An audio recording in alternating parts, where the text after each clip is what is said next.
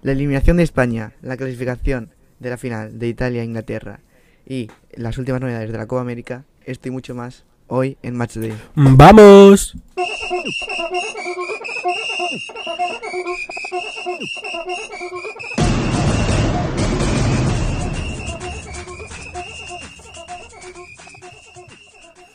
¿Qué tal David? ¿Cómo estás? Bien, bien. Estoy bastante cansado, pero, pero lo que cabe bien.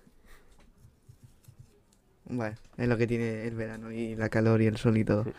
Bueno, eh, al final no ha podido ser y España, bueno, eh, ha sido eliminada en semis. No sé qué te parece. Yo el otro día comenté, comentaba que para mí eh, había durado demasiado y creo que, bueno, luego no sinceramente no escuché los mensajes que enviaste, pero tipo, no me refería a cómo estábamos jugando, ni que hubiéramos jugado mal ni nada, sino que al principio de la Eurocopa yo no hubiese pensado que España iba a llegar a semifinales ni mucho menos. Ah, Vale, vale. A mí, me- a mí yo me pareció un robo. eh, lo- Los italianos no valen para nada. Eh, me pareció injusta la eliminación porque creo que España jugó mejor. Y que le faltó el gol como siempre. Y ya me lo voy a quitar encima. em, el árbitro influyó un poquito. Eh, le cortó dos contras a España para evitar el final de la primera parte de los 90 minutos. Dos contras claras. Y, mm, y el penalti que se tragó. Que muchos hablan de, de, de Chiellini, Pero a mí la mano de Chiellini me parece penalti. Porque se cae, apoya el brazo No. y le da y ya está. Y de hecho, en cuanto puede, lo quita. Em, si me dices que pega un pase con la mano, pues hostia, vale, pero es solo eso. A mí el que de que estoy hablando es el que le hacen a Eric García, creo, en una falta lateral que pica Tiago, que la agarran y lo tiran al suelo. Le hacen un placaje. Sí, sí, sí. Eso es un poquito. Sí. Poquito gesto de robar con la mano. Sí, bueno, no nos gusta mucho eh, hablar de los árbitros, pero sí que es verdad que fue un poco raro. La acción de Eric García, que creo que pasó muy desapercibida incluso para los comentaristas, porque no lo comentaron mucho, creo. Porque era, fue una jugada que casi acaba en gol. Bueno, no acaba en gol, pero tipo, que fue bastante peligrosa a favor de España. Y luego lo que tú dices, lo de que cortaron la- las dos contras, es que fue escandaloso eso, la verdad. Pero bueno, luego más adelante te quiero comentar lo de. eh, para sacar y la portería en la- tanda de penaltis, lo que pasó con Jordi Bonucci, que también fue un poco raro. No sé si lo has visto, supongo que sí. Luego si quieres lo comentamos, pero antes de centrarnos en lo que pasó fuera del terreno del juego, por decirlo así. eh, ¿Te gustó España? A mí me, me pareció que hizo un muy buen Sí. partido. Italia también jugó sus cartas. Y bueno, finalmente pues nos eliminaron en A penalti. ver, y voy a contar una cosa rápido, que es Italia em, venía como favorita para la mayoría y al terminar el partido eh, um, la sensación general era que perdió el mejor. O sea, que le quite Sí. el favoritismo a Italia es, es, es una cosa pequeña, ¿sabes? Eh, le quitamos el balón a, um, a una Italia que se basaba su juego en eso y que em, dio un espectáculo contra Bélgica, por ejemplo, a base del balón, se la quitamos. Bueno, supieron vivir también de- del catenaccio puro, que para algo son italianos, y, y aprovecharon las que tuvieron y nosotros no. Nosotros nos costó una barbaridad y en penaltis, pues. em, dicen que es una lotería. Piqué ya dejó claro por Twitter que no es tan lotería como dicen, pero bueno, al final es, es suerte. O sea, la- sin- es cuestión de, de centímetros o de que si la tiras a un lado, la tiras al otro. Sí, pero a mí nu- nunca me ha parecido suerte, me refiero.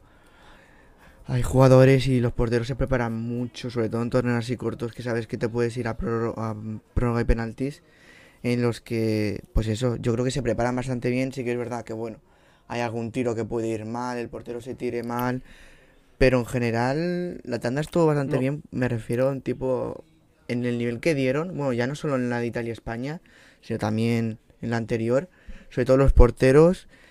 Y bueno, Morata al final falló. Yo quería que si, bueno, no quería, pero si tuviera que fallar uno, eh, no quería que fallara Morata. Justo falló Morata, pobrecillo. Tampoco he escuchado tampoco muchas críticas porque básicamente sin él no hubiéramos Claro. llegado a penaltis porque nos hubieran eliminado antes de la prórroga. Y luego, a mí me parece espectacular el penalti de Jorginho, cómo lo lanza. O sea, es el último, literalmente si marca, se clasifican, que hasta Unai, eh, Unai, eh, empieza a aplaudir Hmm. cuando justo ve que el balón entra, me parece una locura. Ese penalti me parece una Yo, locura. de hecho, por el grupo que tenemos me cabré porque, a ver, eh, porque los comentaristas eh, comentaron que tiene una botella con la chuleta esta que hacen muchos porteros. Y a ver, este Sí. pavo viene de marcar, de ser el máximo goleador del Chelsea en Premier, con 7 goles, Sí, sí, 7 de penaltis. penaltis. Sea hasta yo que Sí, pega el saltito y tú que la has- te lo has estudiado no lo sabes y te cedes. Pues, no, hay que aplaudir y ya está, pero bueno. Em, yo lo que me refería de la suerte no es que, claro, se lo trabajan mucho y lo practican y, y todo, pero el penalti de Dani Olmo el otro día contra Suiza entra y contra Italia no. Em, Ya. uno de Francia que lo puso a las cuadras le podía haber entrado o, le o no le podía haber entrado. Eso sí que es cuestión de centímetros y de suerte en cierta parte. Sí, sí. Entonces, Eso sí. No, y que luego está, lo comentan mucho también en la media inglesa. eh, bueno, hay como un estudio, por decirlo de una manera, que mm, por diversos parámetros, tipo, si tiras eh, en la portería que te están animando, son los aficionados tuyos, no sé si tienes más o menos posibilidad. Luego, si patea el, pri- el primero que patee, creo que tiene más posibilidad sí, eso es de, lo que dijo, de ganar. O sea, eso es lo que dijo es- Piqué, que, está muy estudiado. que dijo Piqué que Sí. había, había mirado las estadísticas el 60%, el 60% de, de los equipos que tiran primero las tandas acaban ganando la tanda y proponía el sistema este que yo lo conozco más o menos, más que nada por el FIFA eh, de A, B, B, A. O sea, primero tira un equipo, después tira dos veces seguidos el otro equipo, después tira dos veces seguidos el otro equipo Hmm. van cambiando cada dos. Creo que va, va, va más Sí. así. Yo creo que también habría que cambiar, no sé si de esa forma como tú comentas o de otra, pero no echar las suertes, porque ahora sí, si quieres ya comentamos lo que pasó con Bonucci y Alba. Bueno, para la gente que no lo haya visto, supongo que sí, pero bueno, eh, están haciendo el sorteo, eh, pasa una cosa, no sé si es cara o cruz porque no se ve en las imágenes, y entonces Jordi Alba se queda como parado, mientras Bonucci se ríe, le empieza a decir algo al árbitro, y, eh, eh, o sea, ah, perdón, Chiellini, eh, y el árbitro se queda como un poco, en plan, no sabe ni lo que ha pasado. Y bueno, al final repiten el, el sorteo. Y al final, bueno, eh, Chiellini elige. Y Jordi Alba como que se queda como un poco atontado. Porque no sabe ni lo que ha pasado. Mientras Chiellini empieza como a pegar efusivamente. No sé. La escena es muy rara. La escena es muy rara. Yo Muy creo que fue, sí, fue el mismo día que se jugó el Argentina-Colombia, las semifinales de la Copa América, y estaba viendo el directo Sí, que en sí. Twitch, este Levi, y se ve que, no sé si fue Axel, que comentó que tiene un amigo árbitro o algo así, y que en tandas de penaltis, ¿Mm? cuando hay público, porque si no hay público pues no, no influye, eh, primero se tiene una moneda para decidir en qué portera se chuta, y después el, que, el equipo que, que chuta primero. Entonces por eso hubo dos sorteos, Ah, no porque vale, se mandó a repetir. Entonces no, yo no sé bien, qué pasó, vale. pero se ve que es por eso. Sí, sí. Después ya por la actitud de Chiellini a meter presión, de vacilar a Jordi Alba y eso. También tengo que después hubo gente que aprovechó para recriminar a Luis Enrique de no llevar a Ramos, de no llevar a este tipo de jugadores. Bueno, eso sí, eso es increíble. Eso ya. Es que si hubiese ido Claro. Ramos, eh, no se achanta y no sé qué, claro. Gol de Panenka. Ah, venga, hombre. Eh, bueno, bueno, que por cierto se ha hecho oficial ya el fichaje de Ramos en el PSG, que por cierto no sabe ni en qué campo se juega. Ale, ale, ale, Eh, su nuevo club. Sí. Ale París. Increíble. Pero bueno, dejando eso al margen. A ver, a mí me gustó el juego de España. Eh, creo que estuvimos bastante superior en casi todo, todo el partido. Cuando nos meten, nos venimos un poco abajo y luego parece otra vez que con los cambios eh, nos volvemos a venir un poco más arriba. Oportunidades de los italianos tampoco recuerdo mucho. Recuerdo luego, después del gol, un tiro cruzado de. No sé si es Varela o Chiesa otra vez. El partido es, eh, es espectacular Sí, que de Chiesa que me parece que hace- que fue al final MVP. em, a Unai y lo para fácil con el pie. Sí, creo, que, sí. esperar de Sí, que sí, le que con sí. su pierna mala y todo. Ah, es- es- sí, sí, que sale del banquillo, creo. Sí, y eso. Pedri eh, también jugó de una manera increíble, aunque lleva ya más partidos que yo que sé. Eh, Morata, que no eh, empezó de inicio, luego marcó el gol. ¿Qué te, te pareció bien el planteamiento que sacó Luis Enrique? Porque obviamente eh, sorprendió a todo el mundo sin jugar con un delantero centro móvil. Yo creo que intentando pues que los centrales de Italia no más, supieran sacarlos a de su quién zona, sí. marcar. Mm, se- Claro. Sí, a mí me parece bien, o sea, tú, a la primera impresión que tienes cuando ves esa alineación es quedarte como, ¿qué, qué cojones? Pero yo creo que el plan le salió Claro. bien y cuando vio que tenía que remontar y que, Italia se iba a encerrar atrás, que lo, de hecho también lo comenté por el grupo, dijo, a ver, y esto se ha visto, no lo, no lo dije por decir, lo dije porque lo vi contra Croacia y contra Suiza, que ya un momento del partido en el, que, en el que España no tiene más que poner centros. Y ponerle centros a Dani Olmo Sí, o, a, sí, sí. o a Yarzábal, pues no los va a rematar. Entonces pones a, a Morata, que curiosamente después no marcó de centro, marcó de jugada. Pero bueno, me parece una, una buena. mm, Un buen cambio que por, por unas o por otras pues le salió bien. Y ya está. Y mm, nos puede dar la prórroga. Sí, luego hubo algún cambio que me pareció un poco raro. Por ejemplo, en el grupo eh, critiqué bastante el cambio de Ferran Torres por Morata. Luego me cayó Mo- Morata a la boca, pero no fue el hecho de que salga Morata, porque entiendo que lo, de- lo que tú decías de centros y eso, obviamente Morata es muy alto, pero me refiero, Ferran Torres me parece que es el que más ratio goleador tiene del equipo, pues ponlo de delantero de falso 9 como hace con el City a veces y entonces cambias pues a un Oyarzábal, a un Dani Olmo y, a Morata como hizo en banda, derecha, banda izquierda. Pero bueno, al final luego salió bien. Y luego, antes del gol de Morata, eh, que teníamos que marcar un gol obviamente mínimo para empatar el partido, va eh, y mete doble pivote con Busquets y Rodri. Supongo que intentaría buscar más el control de balón y eso, pero yo no lo hubiese hecho. Y luego, el que me parece que estuvo horrible, que está mal criticarlo, porque sí que es verdad que no tenido una euro no tenido muchos minutos en la Euro y eso, pero fue Tiago. Es que cada balón que tocaba o era o retroceder para atrás o balonazo arriba que no llegaba nadie que iba afuera. O sea, creo que no hizo nada bien. La verdad. Sí, yo Menos el penalti. con. Yo con el partido de cómo está, que tienes que meter un gol porque si no te vas a penaltis y todo, ya sabemos los penaltis cómo son. Eh, yo me los he jugado y, si- y- y voy a insistir siguiendo en esto, insistiendo en esto. em, Marco Llorente de, de interior y Adama de carrilero. Yo no sé cómo ese partido no entra a Sí, Dama. sí, sí. O sea, aunque sea carrilero o extremo. faltaba dama, Es eh. que Dama ahí te, Sí. cambiado el partido. Sí, porque los jugadores de Italia están reventados. Adama es una bestia física. Imagínate si lo sacas en los últimos minutos.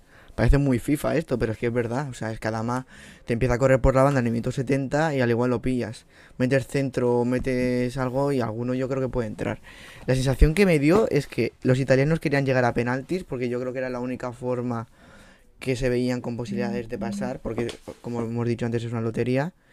Eh, incluso en los últimos minutos del partido, España tiene dos o tres. Eh, cortan ese en el último minuto, como hemos dicho antes, la contra. O sea, es que España estuvo muy bien y de hecho lo que tú dices, luego al final del partido, yo creo que para un espectador neutro que no le va ni España ni Italia, yo creo que vio que España estuvo bastante por encima de Italia, que Italia partía como, como la favorita. Sí, yo, creo que em, España demostró lo que voy diciendo bastante tiempo, que es que fue la, la mejor selección de la Euro, al menos la que mejor juega. Y mm, vuelvo a un, podcast que hicimos hace ya unas semanas, que un Ansu Fati a esta selección le va a venir de perlas. Esa pegada que tiene, ese Sí, borde. sí. em, yo por eso también confío mucho en el, en el Mundial del año que viene. Porque es un grupo ya más unido, más consagrado, que tienen que jugar la fase final de la Nations League. Que eso, si al final la gana, le puede dar mucha moral y mucha confianza. Eh, seguramente Ramos, por ejemplo, que es una pieza bastante clave de la selección, ya estará disponible. Y Ansu Fati. Eh, todos, un año- todos los jóvenes estos que hay un año mayor. eh, veremos a ver. Porque veo muy difícil que esto empeore. A no ser que, yo qué sé, el Barça ficha a Luis Enrique y se caiga el proyecto. mm, no veo. No, no le veo un punto flojo a esta selección. Sí, eso el gol, pero es que Ansu Fati, por ejemplo, te da bastante gol. Justo, justo lo comentabas, eh, es lo que te quería comentar ahora. Eh, me parece que España, o sea, de cara al futuro, está bastante bien. Eh, y es lo que tú decías, es que a salvo que pase una tragedia o algo, o sea, no creo que vayamos a peor. No, yo no me esperaba que llegáramos a semis. Ahora que hemos llegado a semis nos ponemos un poco en, en perspectiva. Y yo creo que para el Mundial de año que viene, como tú decías, es que solo puede ir a mejor la cosa, porque Pedri, vale, mira que ya es bueno y es maduro, pero tendrá un año más. Eh, jugadores como Marcos Llorente, a, ver qué pasa y si se le pone eh, en una faceta, pues para él, para que él pueda disfrutar más del juego. Luego Ansu Fati, que lo hemos hablado, la vuelta de Ramos. Eh, es que no sé, no, por ejemplo, Eric García también, que ha sido joven y ha jugado mucho eh, minutos igualmente, pues será también un poco más mayor. Ferran Torres, a ver si juega más partidos en, con el City. O sea, me parece que todos son aspectos positivos. Eh, como aspecto negativo, yo creo que no creo que en el Mundial pase como en la Eurocopa. Y yo creo que tendremos en fases finales pues a una Francia, Portugal, Bélgica, selecciones que a priori también nos pueden plantar bastante más cara que por ejemplo una Suiza. Pero bueno, yo creo que España se ha postulado como una de las favoritas sin ningún tipo de dudas. Y si quieres para acabar ya, mm, dime tres nombres de, de España en general esta Eurocopa. Yo creo que a mí se me vienen dos bastante fácil, que son Pedri y Unai Simón.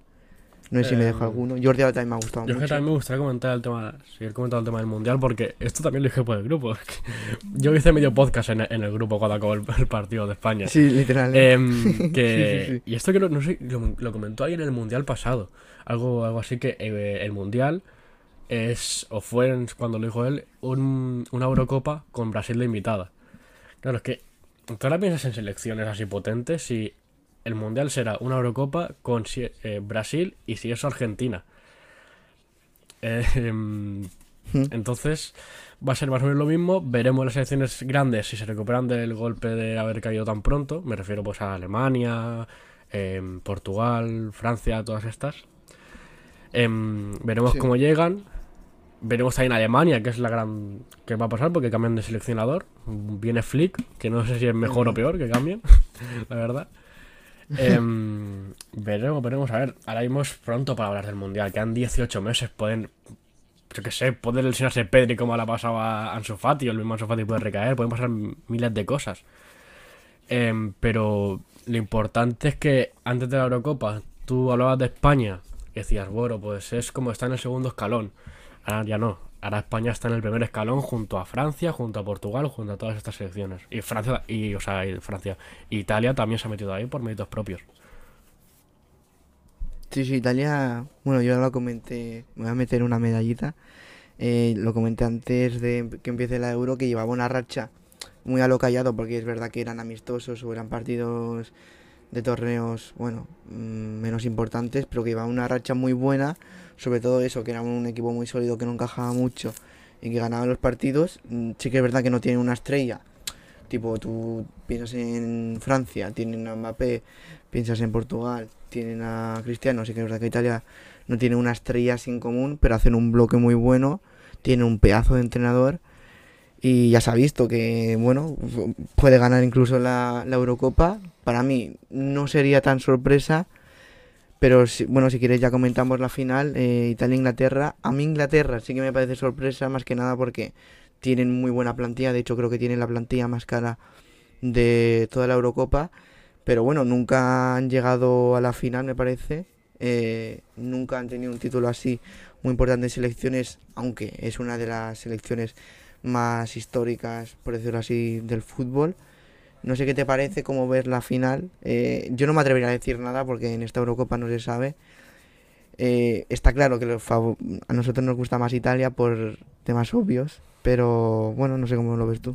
Em, si cuentas, Inglaterra 55 años sin llegar a una final, que fue la, el mundial que ganaron en el 66 ahí en, en Inglaterra, porque Inglaterra siempre ha sido una, selección que cuando ha jugado un torneo importante fuera no ha hecho gran cosa. De hecho, creo que así. Bueno, eso se la- puede, perdón que te corté, pero es como los jugadores de, bueno, ingleses, ¿no? Que les pasa mucho eso, que se van a otros, eh, bueno, a otras ligas y no rinden tanto como la propia liga. ¿no? Es un caso, son casos un poco extraños. Bueno, sí que es verdad que hay excepciones como por ejemplo Sancho en el Borussia de Sí, pero Dortmund. son jugadores que salen, pero que- salen muy jóvenes. Por ejemplo, Bellingham ahora Claro. también se salido con 17 años y pinta bien también. Pero se, se- mm, parece que si sale a los 25, como podría ser ahora Harry Kane, que- aunque parece que si sale se va a quedar en Inglaterra. Si sale, por ejemplo, a Harry Kane Sí, sí. con 27, 28 Es muy años que tiene ya. sacarlo de la isla. Y no sé, pero sí que es verdad que Inglaterra tiene un poco el síndrome ese de. por creo que la mejor. El mejor resultado hasta ahora que ha llegado a esta Euro de, en una Eurocopa em, ha sido. Fue unas semifinales que también se jugó en Inglaterra esa, esa Eurocopa, si, si no recuerdo mal. Y es que esta Eurocopa, es que para ellos también ha sido en Inglaterra, es que han jugado todos o casi, todos, los, todos, los, partidos en Wembley. Que parece que es un, un torneo casi que se está jugando allí en Inglaterra, un poco extraño, la final también se jugó allí. Eh, bueno, incluso en el partido de España-Italia eh, se escuchaban cánticos de ingleses diciendo lo de It's Coming Home, que son muy pesados, es que como ganen la Euro van a ser muy pesados. Entonces, yo es que prefiero mil veces que la Italia, la verdad. Hay un, hay un... He visto una foto que ponía... Eh, la, la final es el domingo. Sí, sí pues ponía eh, el, Europa el domingo todos los países, Italia, eh, en Reino Unido o Inglaterra, Inglaterra y Gibraltar también Inglaterra. El resto de países, va, Italia. Literal. Sí, sí, sí. Es que además eso sumas el, eh. el, más que discutible penalti a Sterling que da la victoria al final a Inglaterra contra Dinamarca. No sé. Justo, justo lo que te quería comentar, que hablábamos antes de los eh, bueno, de los árbitros en el Italia-España. Menos mal que no nos pasó al menos algo como los que le hizo a Dinamarca por el más menos al, inverso, se comieron un penalti que era bastante claro y no lo pitaron. Sí, es verdad. Sí, sí, sí. Dinamarca que hizo un partidazo eh, como durante toda la Eurocopa, que a mí me hubiese gustado que hubiesen llegado a la final, no tanto por el espectáculo en la final, bueno, aunque estoy seguro que hubiesen plantado cara, sino también por bueno la historia que tenían, ¿no? Desde lo de Eriksen hasta cómo han levantado la cabeza y han podido llegar a semifinales históricas. Eh, empiezan ganando con un auténtico golazo de falta. Luego sí que es verdad que marca Inglaterra con un gol a siempre a puerta de Dinamarca o gol de Sterling, mitad y mitad. Y luego el penalti en un, en un minuto en el que los penaltis en una prórroga tienen que ser bastante más duro. O sea, no puedes pitar un penalti así, básicamente porque para mí no es o sea, no he visto aún a ningún a ninguna persona casi que diga que era penalti, incluso a los ingleses que son muy suyos, casi ninguno, ningún jugador así histórico ni nada han dicho que, que era penalti. Encima se lo para y el rebote acaba, acaba en gol. Entonces me dio bastante pena, pero bueno, es el fútbol.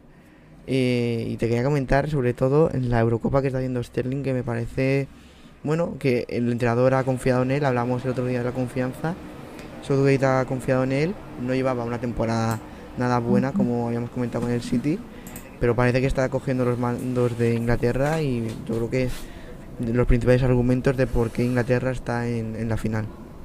Sí, porque mm, Inglaterra en esta Eurocopa se ha basado en, en mantener su portería a cero, en defender y y, y, que, y que Sterling resuelva un poquito. Así que, o sea que. Literalmente. Cuando te da en toda esa confianza, un jugador tan bueno como es Sterling, que lo ha demostrado varios años, cuando te da esa confianza y, y te sientes importante, mm, haces cosas que no eres capaz de hacer en otras circunstancias. Sí, bueno, y si quieres para acabar ya el tema de la Eurocopa, hablamos un poco de la final eh, sobre todo, bueno, si quieres lanzarte a la piscina y decir un pronóstico, pero sobre todo me gustaría saber cómo ves la final. Yo creo que Italia, obviamente, va a tener mucho más el balón. Inglaterra es lo que tú comentabas. Va a intentar pues jugar a su juego de portería cero y alguna contra así con Sterling, algún centro para Harry Kane, sorprender, marcar un gol y volver a, portería cero. Mm, sí, a ver, yo, yo creo que este partido va a ser otro que llega a la prórroga. Porque con la cantidad de pruebas que ha habido, me extraña que un partido así con Inglaterra así sólida defensiva y Italia con el balón. Mm, también me espero otra prórroga, no sé, incluso penaltis, no sé. Yo espero que gane Italia, por hacer justicia, porque para mí es, juegan mejor al fútbol y, coño, que como no sé si lo dije en el anterior podcast, que todo buen español tiene que enviar mirando a Inglaterra. es verdad. Eh, sí, yo también espero que gane Italia. Aunque para intentar gafarlo voy a decir que va a ganar Inglaterra 1-0, además le pega mucho. Eh, y sobre todo eso, uno, porque Italia ha jugado mejor, porque obviamente entre italianos e ingleses preferimos a los italianos, y porque Inglaterra va a estar muy pesada como gane la Eurocopa. O sea, bastante en la turra ya, con que la Premier League es la mejor liga del mundo, que eso, bueno, te lo puedo llegar a discutir. No, es que para pero mí, para mí ya eso vale. es verdad, O pero sea, es con que- lo de- A ver, en sí, el grupo de Inglaterra lo comentaban los de la media inglesa. Siempre hablamos de ellos, en verdad, ¿eh? Como se nota que somos fans. Eh, y eso, que a ver, son un grupo de chavales, además casi todos son muy jóvenes. que a mí me caen casi todos muy bien, ¿eh? O sea, fuera coñas. Sí.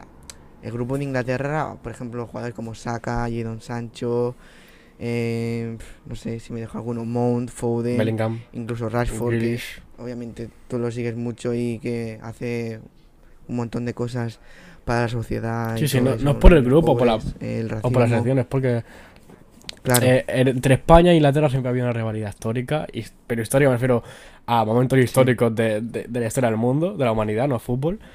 sí, sí, de la Em, historia. Sí, sí. em, y que son muy pesados. Que hasta Dua Lipa, que sabes que mi cantante favorita, subió una foto de It's Coming Home y y yo soy un este, dije, lo siento Dua, pero es que todo buen español, y la frase que digo siempre, que es que te quiero contar una anécdota de cómo me Sí. enteré de esta frase. Creo que fue hará un año cuando me reenganché a la Fórmula 1, por la cara me sale un vídeo de 2010 de un, unas noticias de la sexta de que unos periodistas ingleses le estaban tocando la polla a Fernando por lo de Fernando is faster than you. ¿Te acuerdas de eso de que le dijeron a Massa? Sí. Pues tocando la que Sí. la victoria es injusta, tal, no sé qué, y Fernando muy incómodo. Y por la cara en los comentarios había un poco que había puesto esa frase. Sí, sí, es que son muy pasados en cualquier tema. Entonces, bueno, pues eso. Yo espero que gane Italia o al menos ver un partido bastante emocionante que me da a mí que no va a serlo porque juega Inglaterra, entonces eso es igual a juego aburrido.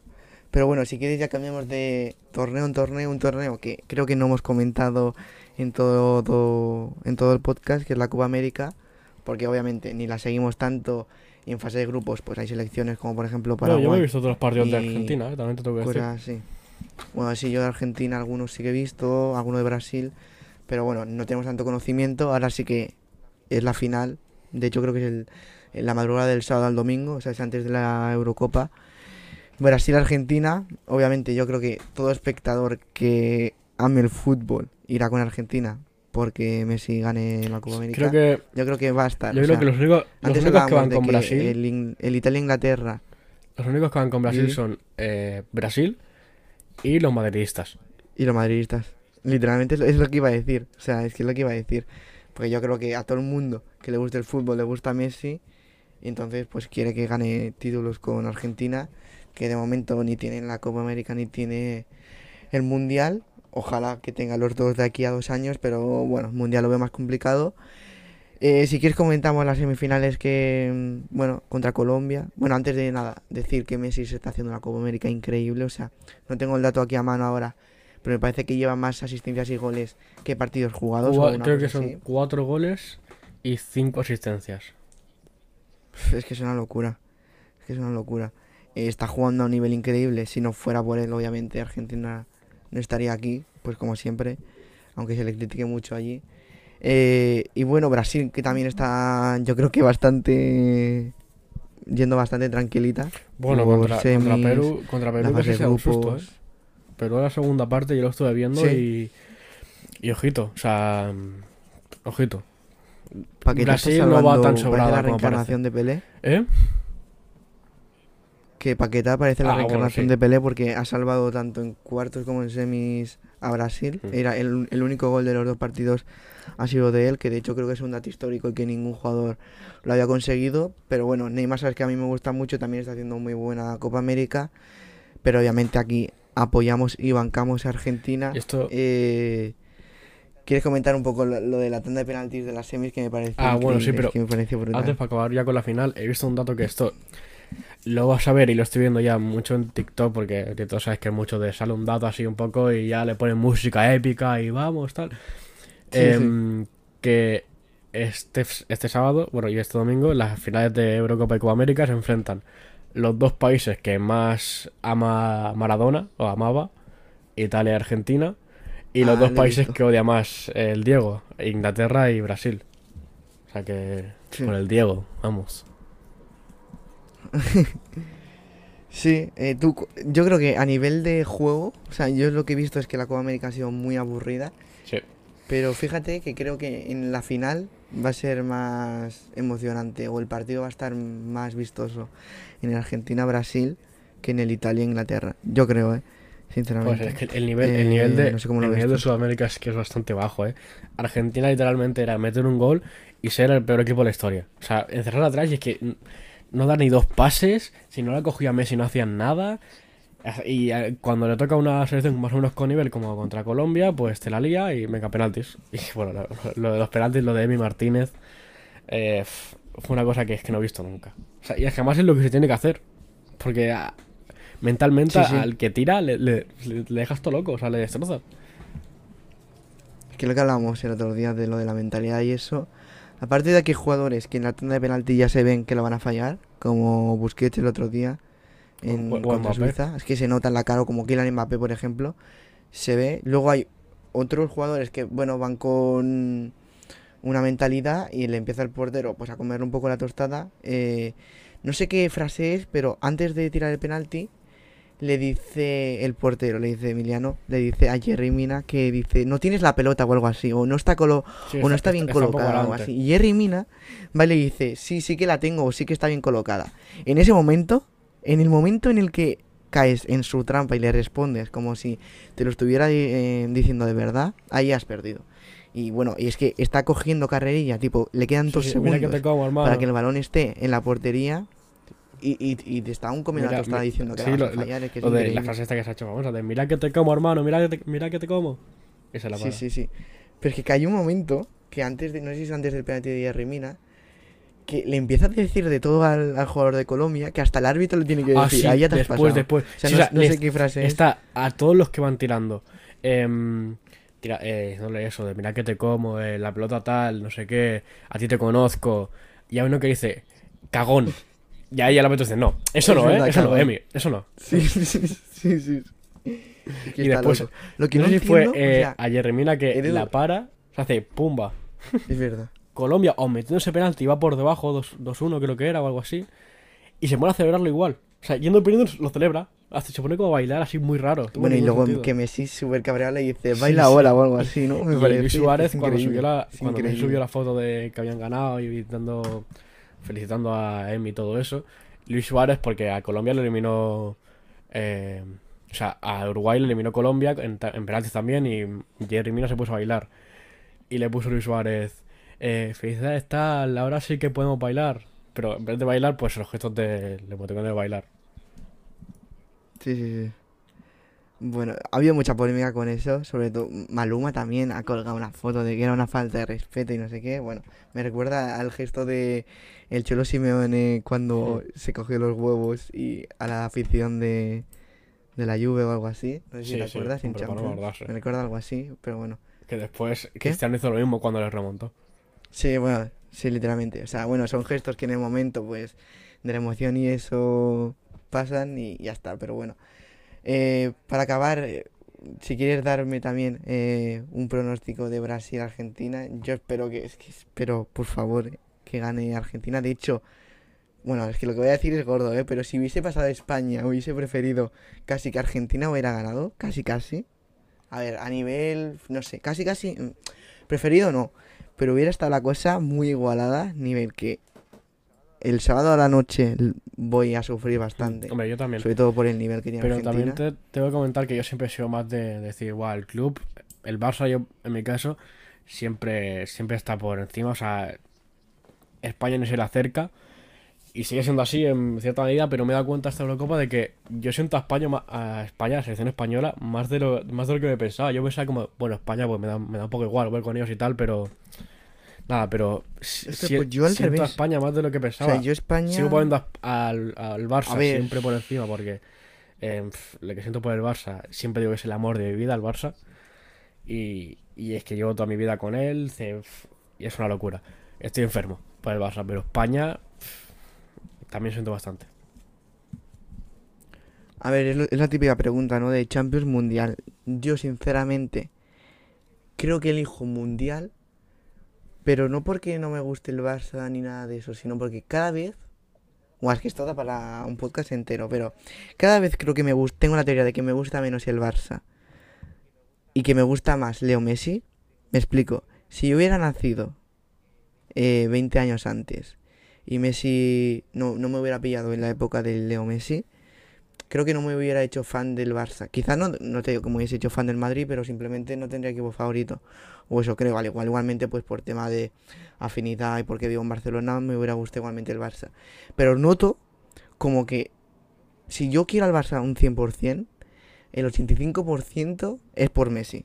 Básicamente, no sé si me explico. Sí, vamos, que eres, más de Messi que del los Barça. últimos años que han manchado mucho la, la figura del club y hay en, en ciertos aspectos que no estoy bastante de acuerdo con el club, cada vez noto eso más. Entonces, prefiero el mundial, pero no por despreciar. Pero, o sea, ¿prefieres un mundial de Messi a una, me guste a menos. una Champions del Barça? Eso sí, y prefiero igualmente un mundial, o, o sea, lo de Messi, el mundial lo prefiero mil veces que una Champions del Barça. Y prefiero también a un nivel más bajo el mundial de España antes que una Champions del Barça. Uno, porque España obviamente tiene menos posibilidades porque es cada cuatro años. Y dos, porque la gana el país entero. O sea, lo que te digo, el Barça, vale, es el club quizá junto No, al Madrid más que- grande de, que más se la apoya y vale, puede estar contenta mucha población, pero cuando gana el Mundial España es que es toda España que está contenta, o sea, creo que ese nivel, eh, es- Sí. por mucho que el Barça gane cinco Champions seguidas, nunca No lo va, te ha pasado no, no puede equilibrar eso. que tienes amigos madridistas y estás todo, todo el todo el año discutiendo eh, y llega juega España Claro. y po- eh, a- tienes un objetivo común con, con tu amigo madridista, ¿no? O sea, me lleva pasando toda la vida. Claro, Em, y no sé, yo es que sigo siendo muy del Barça. Yo esto de Messi soy muy de Messi, pero yo soy de los que dicen que el club está por encima de todo.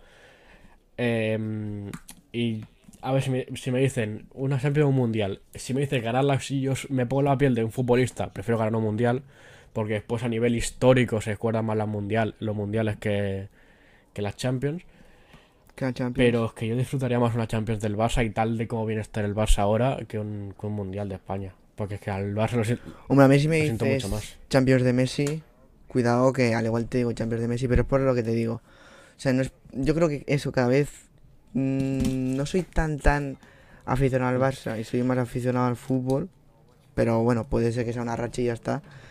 Pero es que todo el tema de Bartomeu y eso, no Sí, sé, es que me ha claro, tocado Es que eso, bastante. yo es que no soy, yo es que soy del Barça, de la institución, del escudo, no de las personas que lo dirigen. Yo pues estoy tan cabreado con esas personas porque han manchado y han jodido al club de mi vida, de que venían de una herencia, que se le han dejado unos una directiva increíble y han venido, lo han enzarzado todo, el Barça ahora da vergüenza y me jode mucho, pero estoy cabreado con eso, no me siento menos del Barça por eso, de hecho lo siento más.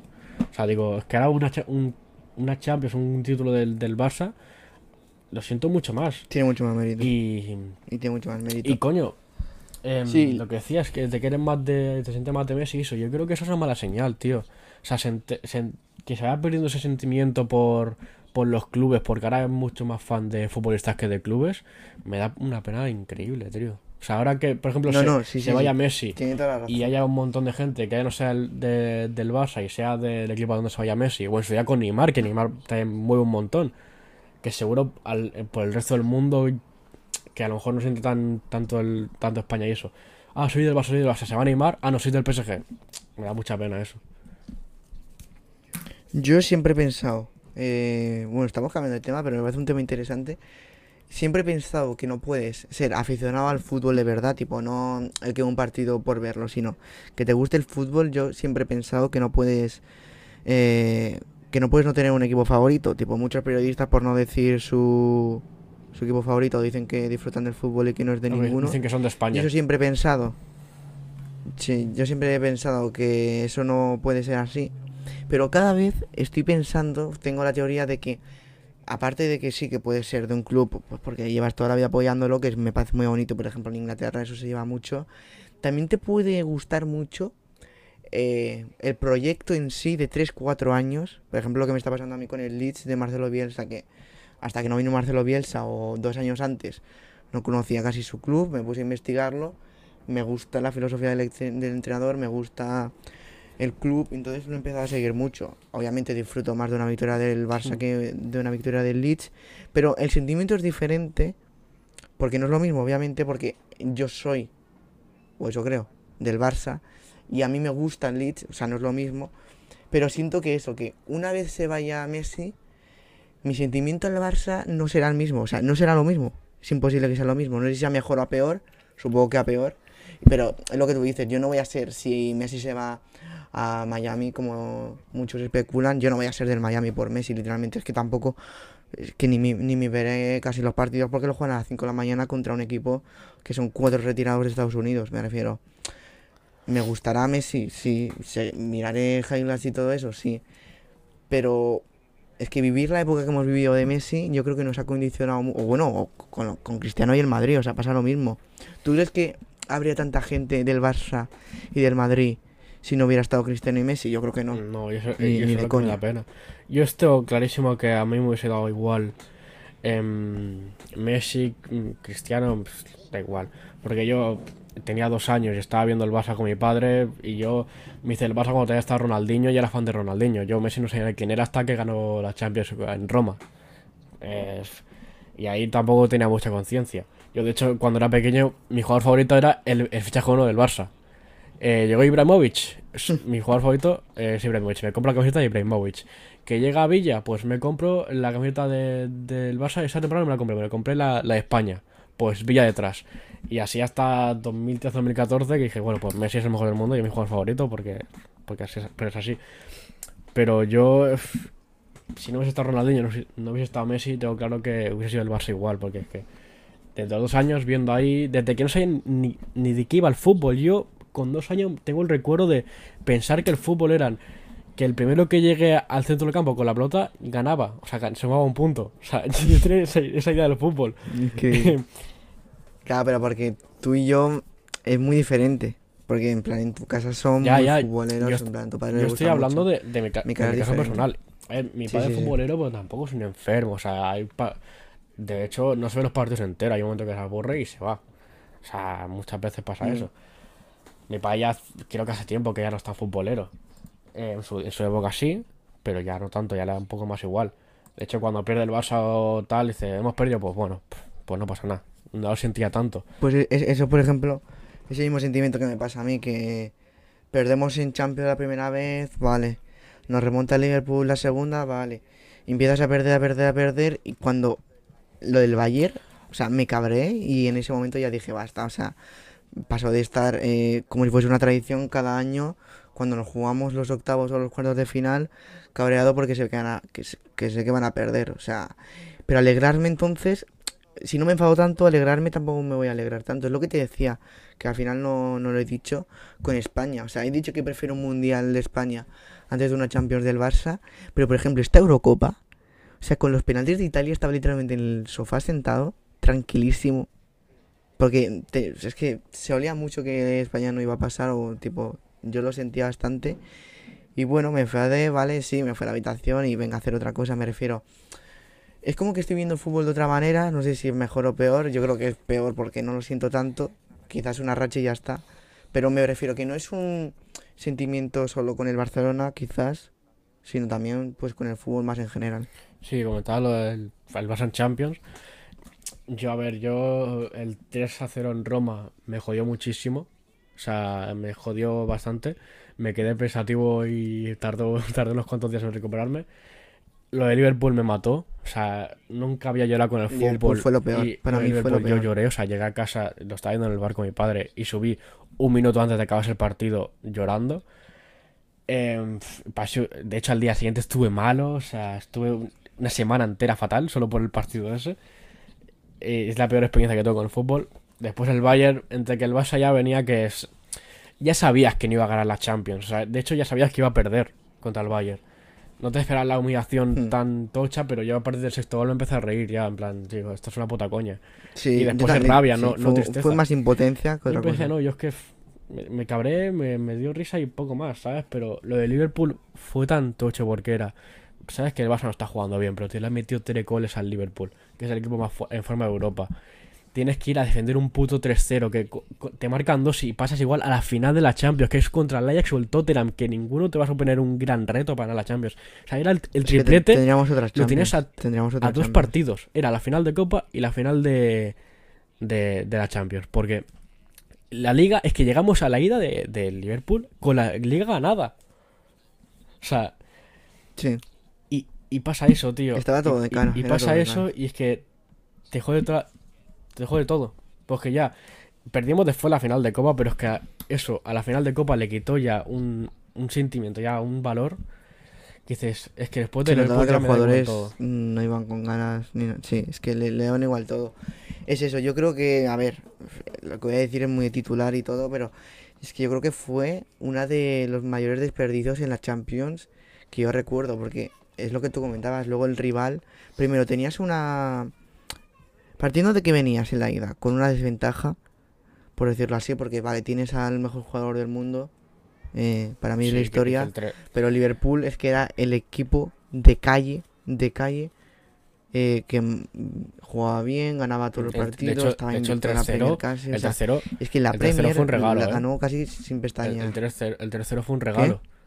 O sea, el tercero no se lo cree nadie. Por Igual eso, que, sí. pero tengo que el 4-0 Por eso, Liverpool ganas- tampoco es un partido de 4-0, es un partido de No, 3-1, no, es que 2-1, no. 1-1, 2-2. Sí, Pero al final el fútbol hizo- justicia porque Ese- el Barça no se mereció pasar. sí, sí, es lo que tú dices. Ganas 3-0, que no sabes ni cómo. Podrías haber ganado 4-0 con el en la última jugada allí con Dembélé. Bueno, da igual, 3-0. Está muy bien, acaba el partido, vale. Lo único que tienes que hacer es lo que tú dices, es que aunque te metan dos, muchos dicen, nada, es que la meten a Anfield. A ver, a ver, son 90 minutos. eh, cobras millones y millones de euros, tienes la vida solucionada, solo necesitas que no te metan tres goles en 90 minutos, por mucho que haya gente gritando con bengalas rojas y gritando un himno. Y que, Es y que, que esa gente ha jugado. tú y yo hemos comentado mil veces. mucha gente. Que no Había, ahí había gente que había jugado una final del mundial. No sé cuántas finales de Champions. Habían jugado en el Bernabéu a petar. En, eh, eh, hacía poco habían jugado en Old Trafford. Que sí, que habían sí. jugado. Que eso no es eh, en- excusa. Es que. Vas a decir que ahora Anfield te da miedo. Venga ya. Eh, Messi, tío, Messi. Sí, eh, Messi había jugado en Maracaná, que es el estadio más grande de, de, de, de la parra, tío. Es que Jugó una puta final del mundial. Vas a decir que, ah, no, Anfield me da miedo. Eso no tuvo. un- poco, poco tuvo que ver. No, no, Lo que pasa es que el Barça venía de que ganó la liga, no sabe ni. Ganó la liga a base de cua- eh, 4-4-2 y que Messi resuelva. Y que partidos así que digas, "Guau, que viene a jugar el Barça, poquitos. Y te llegó el Liverpool y te dio un golpe de realidad. Y es eso, y la sensación que tú y yo hemos comentado muchas veces y que tú dices siempre es que eh, aunque hubieran necesitado cinco goles, los Sí. hubieran metido igual, porque la, la mentalidad que llevaban era de que se iban a Sí, que dejar metieron todo. Y es que a el mí, cuarto creo que lo metieron antes, me- de- me antes del sorprendió mucho. 80. Y se, se encerraron Sí, atrás. sí, es que no se iban a encerrar atrás. De ir tan sobra de que nos damos atrás y ya está, nos quedan 10 minutos de, de aguantar. Que, que ellos aguantaron 10 minutos sin que metieran un, un solo gol. Con todo lo que tiene el Barça. O sea, ¿me me vas a decir tú que tú no Sí. aguantas 90 sin que metan 3? Vamos a ver. sí, sí, y que, y si hubiesen querido, se hubiesen ido para adelante y te hubiesen metido uno o dos más. Sí, para mí ese partido es histórico, vale que bueno, sí que a mi, a mi club él sale bastante perjudicado, pero para, para mí es top 5 partidos de la historia de la Champions, porque es que estás muy abajo, ti- tienes al mejor jugador del mundo quizá de la historia en tu contra, eh, tendrían que venir, o al menos a priori, eh, con Y- y no reco- una y recordemos- con una moral muy por encima que la tuya, porque te acaban de meter tres Y goles. recordemos, Y en cambio tú, recordemos con que. un entrenador muy bueno, le da la vuelta. Recordemos que creo que. em, bueno, no, creo no. Firmino y Salah. Salah en esa época era la máxima estrella, está lesionado, igual que, que Firmino. No sé si Sí, sí, sí. Henderson también. O sea, iban, Es que iban con tres bajas E- importantísimas y aún así. Pumba. Y luego ya para acabar, te quería comentar el partido de...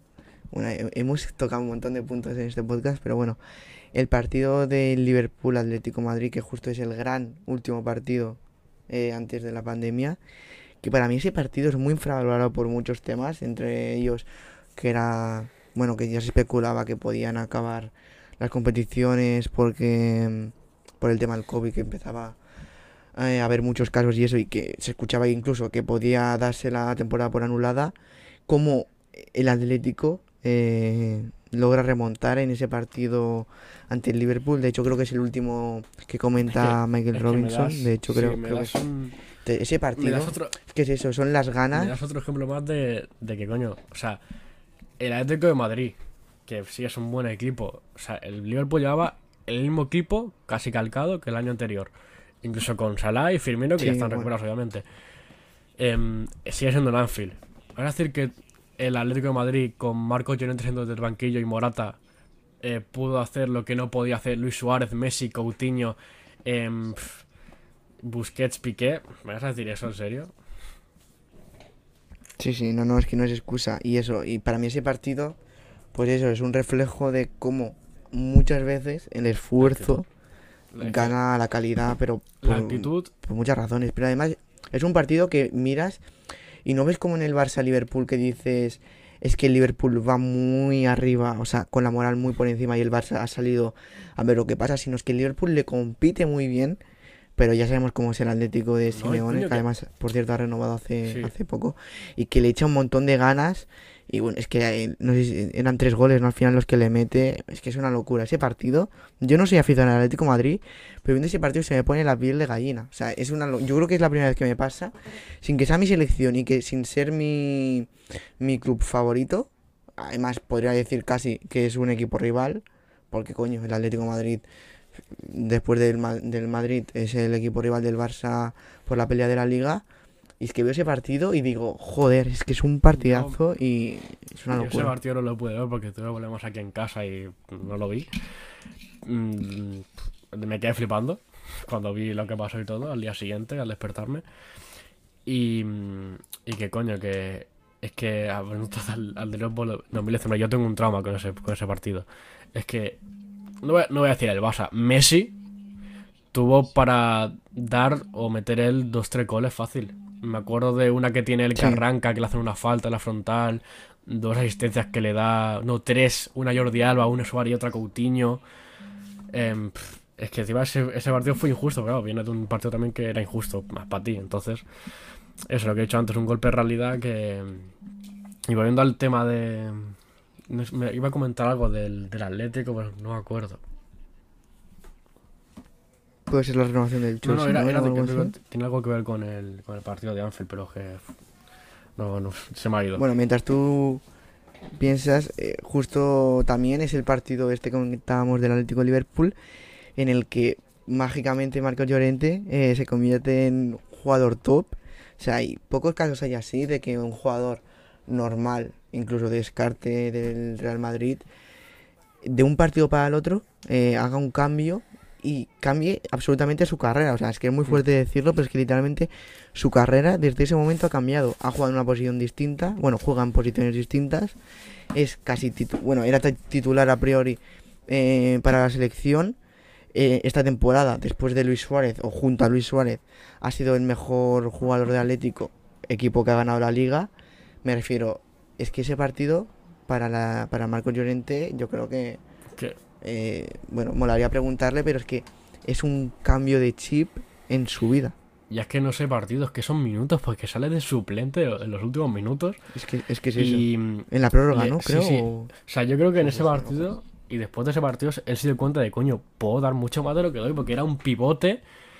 Es que tipo pi- pivote de contención, de organizador, de lentito. Y coño, el pavo es una puta bala, tiene una cabeza de, de definición que flipas, un- una potencia que flipas. Y dice, ¿en, qué momento Marcos Llorente es, es este jugador? Yo creo que ni él mismo sabía que era ese jugador hasta que salió Anfield y dijo, va, em, y hizo eso. O sea, fue, fue una locura. O sea, no, no, no, recuerdo. O sea, jugadores que han, cambiado su posición y todo eso, y cambios raros que te cagas. Eh, coño, ahora creo que el Daniel está jugando en medio centro en, en Brasil, ¿sabes? O sea, cambios raros Sí. hemos visto muchos, pero de actitud, de, de- de un perfil, es que es un perfil de jugador que cambia radicalmente de un día a otro. O sea, porque puedes tener, puedes Sí, tener posiciones no es que- diferentes. no es que hagas una temporada buena y te asientes medianamente en un club. puedes tener posiciones diferentes, pero el perfil es más o menos igual. O sea, tú, Kimmich o Sergio Berto, que es típico lateral, o sea, el tipo de centro que pasa al lateral, más o menos tienes el mismo perfil. Perfil de, pues, no ju- jugador no muy rápido, de combinación y todo eso, pero es que continente fue totalmente diferente. O sea, pasar de un pivote organizador contención a un casi media punta delantero, potencia, velocidad, em, de todo. Sí, bueno, justo coincide con la cuarentena. Se pone también el tío más Hmm. fuerte que yo que sé. Pega un cambio de mentalidad. Yo creo que es eso. O sea, en ese momento acaba el partido.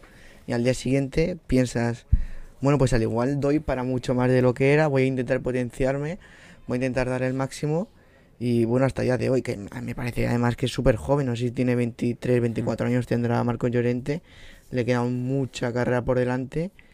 Y bueno, pues ahí está, quizá ¿quién le iba a decir al que se le ocurrió la idea del Madrid de Charlo que iba a ser el jugador que Sí, pero claro, es que yo estoy seguro que se queda al Madrid ya no aún siendo titular, no le hubiese pasado esto, porque es que, no, no es que solo se le ocurrió al Cholo poner, ponerle ahí, en ese partido. O sea, supongo que tuvo, tuvo que ver algo en, los entrenamientos para hacer eso, porque eso no lo haces. A que Chala no lo pones de. o a Rodri no lo pones de media punta. Claro. O sea, tú, tú, tienes que ver algo en los entrenamientos, pero coño, es que igualmente. No, y que recuerdo que justo, bueno, había un montón de atléticos cabreados por el cambio.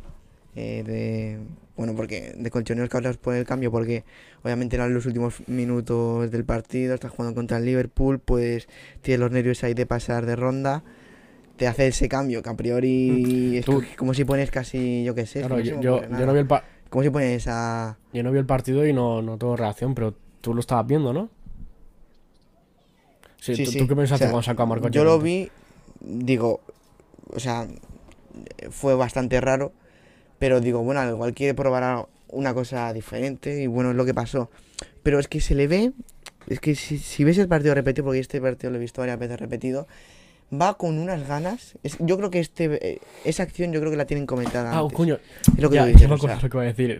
Yo creo que el Cholo, aparte, aparte de lo que tenía pensado del cambio, obviamente no se te puede ocurrir en ese momento, yo creo que ya está hablado con Marco Llorente porque asume muy, bien el rol que pedía justo en ese momento.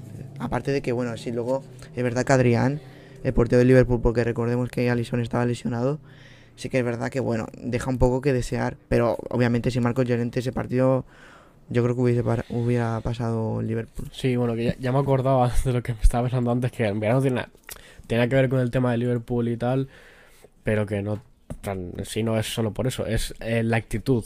O sea, la actitud lo es todo en el fútbol. Em, sin actitud no tienes nada. Puedes jugar muy bien, que sin actitud... Es que, primero es que sin actitud no puedes jugar bien al fútbol. Porque el equipo, el equipo contrario sale con, con mejor actitud que tú y con más ganas te come. O sea, lo hemos visto de sobras en el Barça estos años. Tú no puedes ir a jugar a Roma, por mucho que te un roto a favor, a, a echarte una siesta. O con el Bayern lo mismo, con el Liverpool lo mismo. Em, te haga un equipo que te dobla la actitud y te pasa por encima. Es que te puede pasar, es que con cualquier equipo, tú sales, por mucho que seas, el, base de Guardiola, em, con el, equipazo que era eso. O sea, que tú miras jugador por jugador y es un puto equipazo de leyendas. O sea, puedes hacer un 11. Puedes sacar iconos del FIFA solo de ese, solo de ese equipo. con, el entrenador que tenían, te sale. O sea, si, esos jugadores salen a dormirse en el partido, súper relajados, y te sale un Racing de Santander con, 100 por, con 200% de actitud y te gana el partido. Sí, o por ejemplo, el Alcoyano con el Madrid esta temporada, por ejemplo. Ahora es que estaba buscando ejemplos extremísimos, ¿sabes? Pero bueno, también es un buen ejemplo eso. Sí, sí. Sí, sí, es lo que decíamos. O sea, las ganas, la actitud van mucho por encima de la calidad, ya se ha visto. Eh, y por ejemplo, me sorprende, por ejemplo, bueno, llegamos, llevamos ya una hora de podcast, con esto ya si quieres acabamos. Por ejemplo, me sorprende mucho lo de Ricky Puig, que bueno, muchos que no son culés o que no han visto mucho a Ricky Puig, se le piensa que se le da mucho bombo. Pero es que se le ve que siente mucho los colores. Sale en el 88 otro jugador. Eh, ni querría salir. Él pilla el balón. Intenta el otro equipo perder el tiempo. Envía el balón a la otra punta del campo. Empieza a correr. Recoge el balón. Y empieza a jugada nueva. Me refiero. Ahí hay algo. Porque a mí se me escapa. Ahora no quiero entrar en tema Ricky Puig. Pero eso.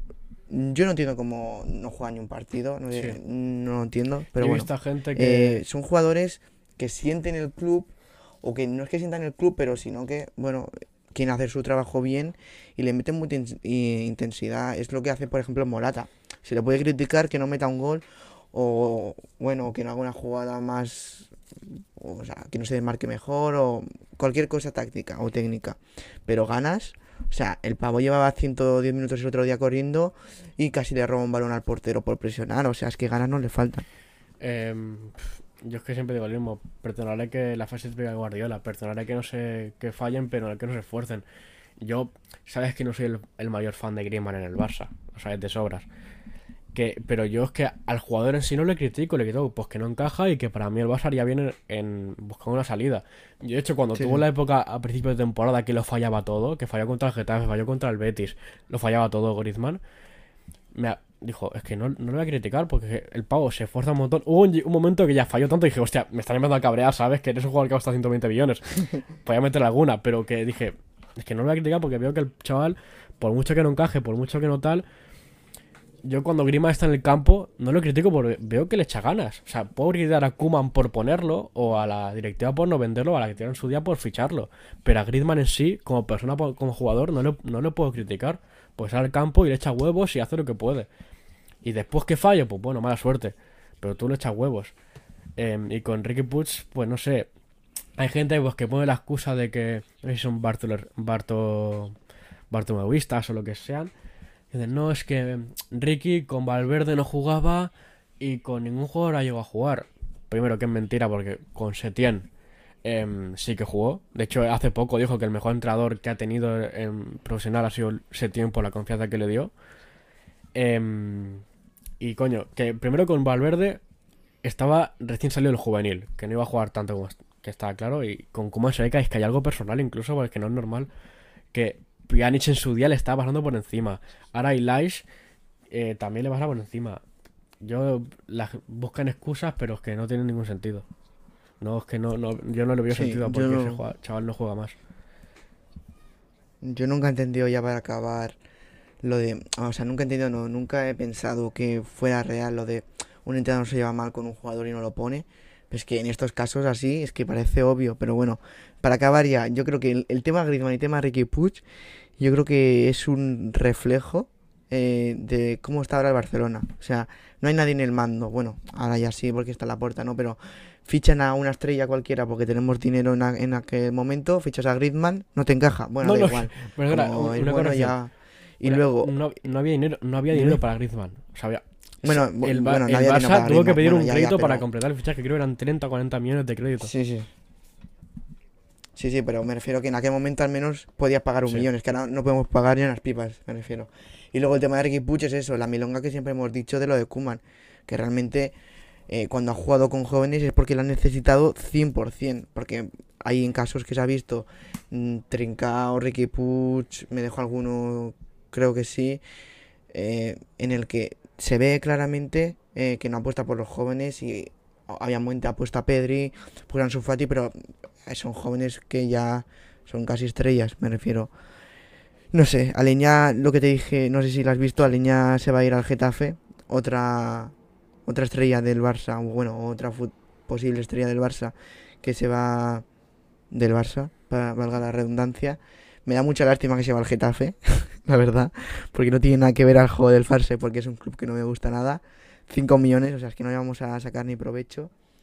Y con Ricky Puig me sabe muy mal, pero yo creo que acabará pasando lo mismo, a no ser que de aquí un año venga Xavi, o que venga Luis Enrique, o que venga un jugador que de verdad sepa de fútbol, un saludo Kuman. No, pero ahora en serio, y que le dé minutos, porque es que es un, es un jugador que mm, se le puede achacar el tema físico, de que le pueden empujar y le pueden tirar al suelo y le- lo pueden contar el árbitro como una carga, pero eso No, no, no, es, que- argumento es que no para no poner a, porque, tío, a- a Ricky Puig, es que no me lo creo. Que es un palo Claro, y los es que pases es eso. lo, estás poniendo siempre. eso. Es que es eso. Bueno, yo creo que ha estado un podcast interesante. Si no nos queda ya Sí, nada bueno, más por un poco comentar, lo- podemos dar por Lo finalizado bueno también del fútbol, que cuando no hay temas claros, porque ahora la final de Eurocopa, final de Copa América, pero no hay mucho tema que hablar, va sacando temas y al final de un podcast que a lo mejor puede durar un cuarto de hora, pues hemos sacado más de una hora. Sí, sí. Ha estado muy bien. de para mí ha sido mi favorito, la verdad. Así que, como siempre digo, eh, bueno, a ver qué pasa con la final de la Copa América y con la final de la Eurocopa. Pero ha sido un placer que me acompañes, David. Eh, igualmente, siempre es mm, bueno grabar contigo. Y bueno, hasta aquí el podcast. Nos vemos en el siguiente y hasta el próximo. Chao. Chao.